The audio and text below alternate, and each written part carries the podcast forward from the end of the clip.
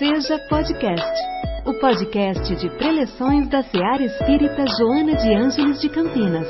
Boas-vindas a todos.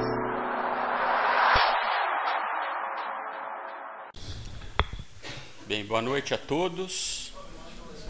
Que Jesus, o nosso Mestre, nos seja fonte de inspiração hoje e sempre. O público até que melhorou hoje. Assim, nos últimos minutos, estava comentando com o Paulo Maurício, uh, não sei se devido à chuva, mas nós que vamos palestrar, a gente nunca pode se impressionar se a casa está lotada ou se de repente está um público minguado. Porque a gente aprende, eu aprendi aqui na, na, na Casa Espírita Joana de Ângeles, já frequentando há tanto tempo, que nós temos dois públicos diferentes aqui, em toda a palestra. É o público de encarnado e o público desencarnado. Quem consegue ver, é, consegue enxergar esse público, se está numeroso ou não. Eu, eu, não tenho essa, essa capacidade. E, e até brinquei uma das vezes com Paulo Maurício, comentei, que se chegar o dia que tiver completamente vazio, é, eu, pelo menos da minha parte, vou fazer a palestra. Porque a gente sabe que dos desencarnados ali, eles também têm essa necessidade de assistir, né? Pode passar algum encarnado ali na rua e falar: nossa, o cara é louco, porque ele está falando sozinho. Que seja. Mas é assim que a gente tem que encarar. E o público melhorou, a gente fica contente apesar da chuva. Bem, como Paulo Maurício falou, nós vamos falar sobre coragem.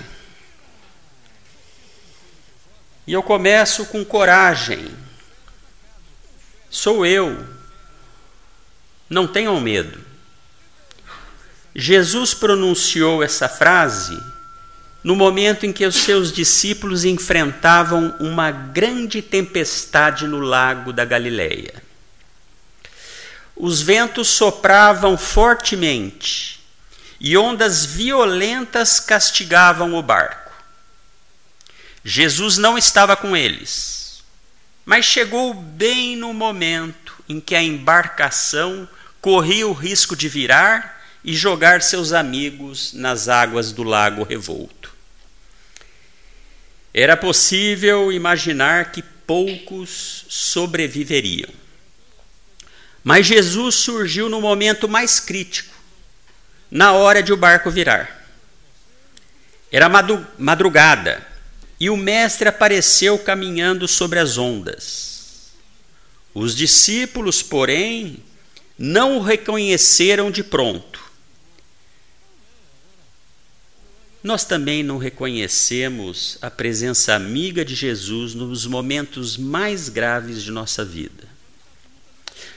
Muitas vezes julgamos que estamos sozinhos nas tempestades e que o barco de nossa vida pode virar a qualquer hora. Mas é no auge da crise que Jesus aparece, assim como apareceu aos discípulos temerosos, na iminência do naufrágio. E a eles ministrou a lição de coragem. Na visão espírita, Coragem é conquista conseguida na sucessão das experiências evolutivas, entre variadas dificuldades e sofrimentos, mediante os quais se adquire calma e resistência moral. Embora muitos entendam coragem como intrepidez, ousadia, bravura, o cristão sabe que a verdadeira coragem é a de exemplificação do bem e do amor em quaisquer circunstâncias. Aprendemos com Jesus que o mais corajoso não é o mais valente, mas aquele que mais ama, até mesmo aos seus adversários. Coragem é firmeza, energia frente aos problemas que nos desafiam. E como os maiores problemas para o cristão se encontra sempre no campo do espírito, tenhamos sempre a coragem de enfrentar as dificuldades do caminho. Com vistas à nossa melhoria e edificação espiritual. Coragem, sim, para entender os que não nos compreendem, orar pelos que nos perseguem, bendizer aos que nos maldizem e amar em espírito e verdade os irmãos que se dizem nossos inimigos. Coragem é exemplificar honestidade quando ninguém nos vigia, defender o irmão ausente quando vítima de injúria. Praticar a caridade quando o mundo nos conclama ao comodismo, trabalhar quando as forças se façam diminuídas, enfim, coragem de viver o cristianismo a cada instante, para a libertação nossa e dos que nos cercam. O espírita, com o conhecimento da imortalidade da alma, da lei da causa e efeito e da infinita misericórdia de Deus, é alguém que deve demonstrar coragem frente aos embates da vida, exemplificando serenidade e confiança, mesmo nas horas de adversidade. E na doutrina e na história da doutrina espírita, não nos faltam modelos de coragem e perseverança como o Sr. William Crookes, que viveu de 1832 a 1919. Era um britânico, reconhecido como um dos grandes cientistas da era vitoriana. Dedicou sua passagem sobre a Terra a um esforço ininterrupto de investigação científica que resultou em descobertas e invenções de grande relevância nos campos da química e da física. Alguns exemplos do legado científico de Crookes são seus estudos sobre os raios catódicos e sobre o estado da matéria, hoje conhecido como plasma. A descoberta do elemento tálio e ainda as invenções do radiômetro de Crookes e do tubo de Crookes, instrumento cuja utilização por outros cientistas em pesquisas posteriores levou à descoberta do raio-x, amplamente utilizado na medicina moderna. Com o mesmo afinco com que realizou suas pesquisas na química e na física, Crookes se dedicou à investigação científica de fenômenos que à época ainda estavam situados no campo do desconhecido pela ciência humana, os fenômenos mediúnicos. Ao avançar por aquele terreno ainda não mapeado, Crookes permaneceu perseverante diante de desafios, experimentos fracassados e críticas mordazes de seus colegas de ciência que com frequência acusavam-no injustamente de ser enganado por fraudes. Sem se deixar abalar, Crookes também desenvolveu grandes trabalhos de pesquisa dos fenômenos espirituais, afirmando em 1917 o seguinte: abre aspas, nunca tive jamais qualquer ocasião para modificar minhas ideias a respeito. Estou perfeitamente satisfeito com o que eu disse nos primeiros dias. É absolutamente verdadeiro que uma conexão foi estabelecida entre este mundo e o outro. Fecham aspas. Do exemplo de Crookes, deduzimos que enfrentar o desconhecido com coragem e perseverar na busca pela verdade, apesar de entraves e desafios, são atitudes essenciais para lograrmos a conquista do conhecimento, sobre o universo e sobre nós mesmos, e assim fortalecermos as bases para a nossa ascensão espiritual. Encontramos também exemplo nas comunicações recebida, recebidas por Ivone do Amaral Pereira, no livro Memórias de um Suicida. Autor espiritual Camilo Cândido Botelho, sob orientação do espírito Leon Denis, que descreve a sua dolorosa experiência no plano espiritual após a desencarnação resultante de suicídio. Transcreveremos aqui parte do último parágrafo do último capítulo, denominado Últimos Traços, do referido livro. Abre aspas. Coragem, peregrino do pecado. Volta ao ponto de partida e reconstrói o teu destino e virtualiza o teu caráter aos embates remissores da dor educadora. Sofre e chora resignado, porque tuas lágrimas serão um manancial bendito, no qual se irá descedentar tua consciência sequiosa de paz. Deixa que teus pés sangrem entre os cardos e as arestas dos infortúnios, das reparações terrenas que teu coração se despedace nas forjas da adversidade. Que tuas horas se envolvam no negro manto das desilusões, calcadas nas angústias e solidão. Mas tem paciência e ser humilde, lembrando-te que tudo isso é passageiro.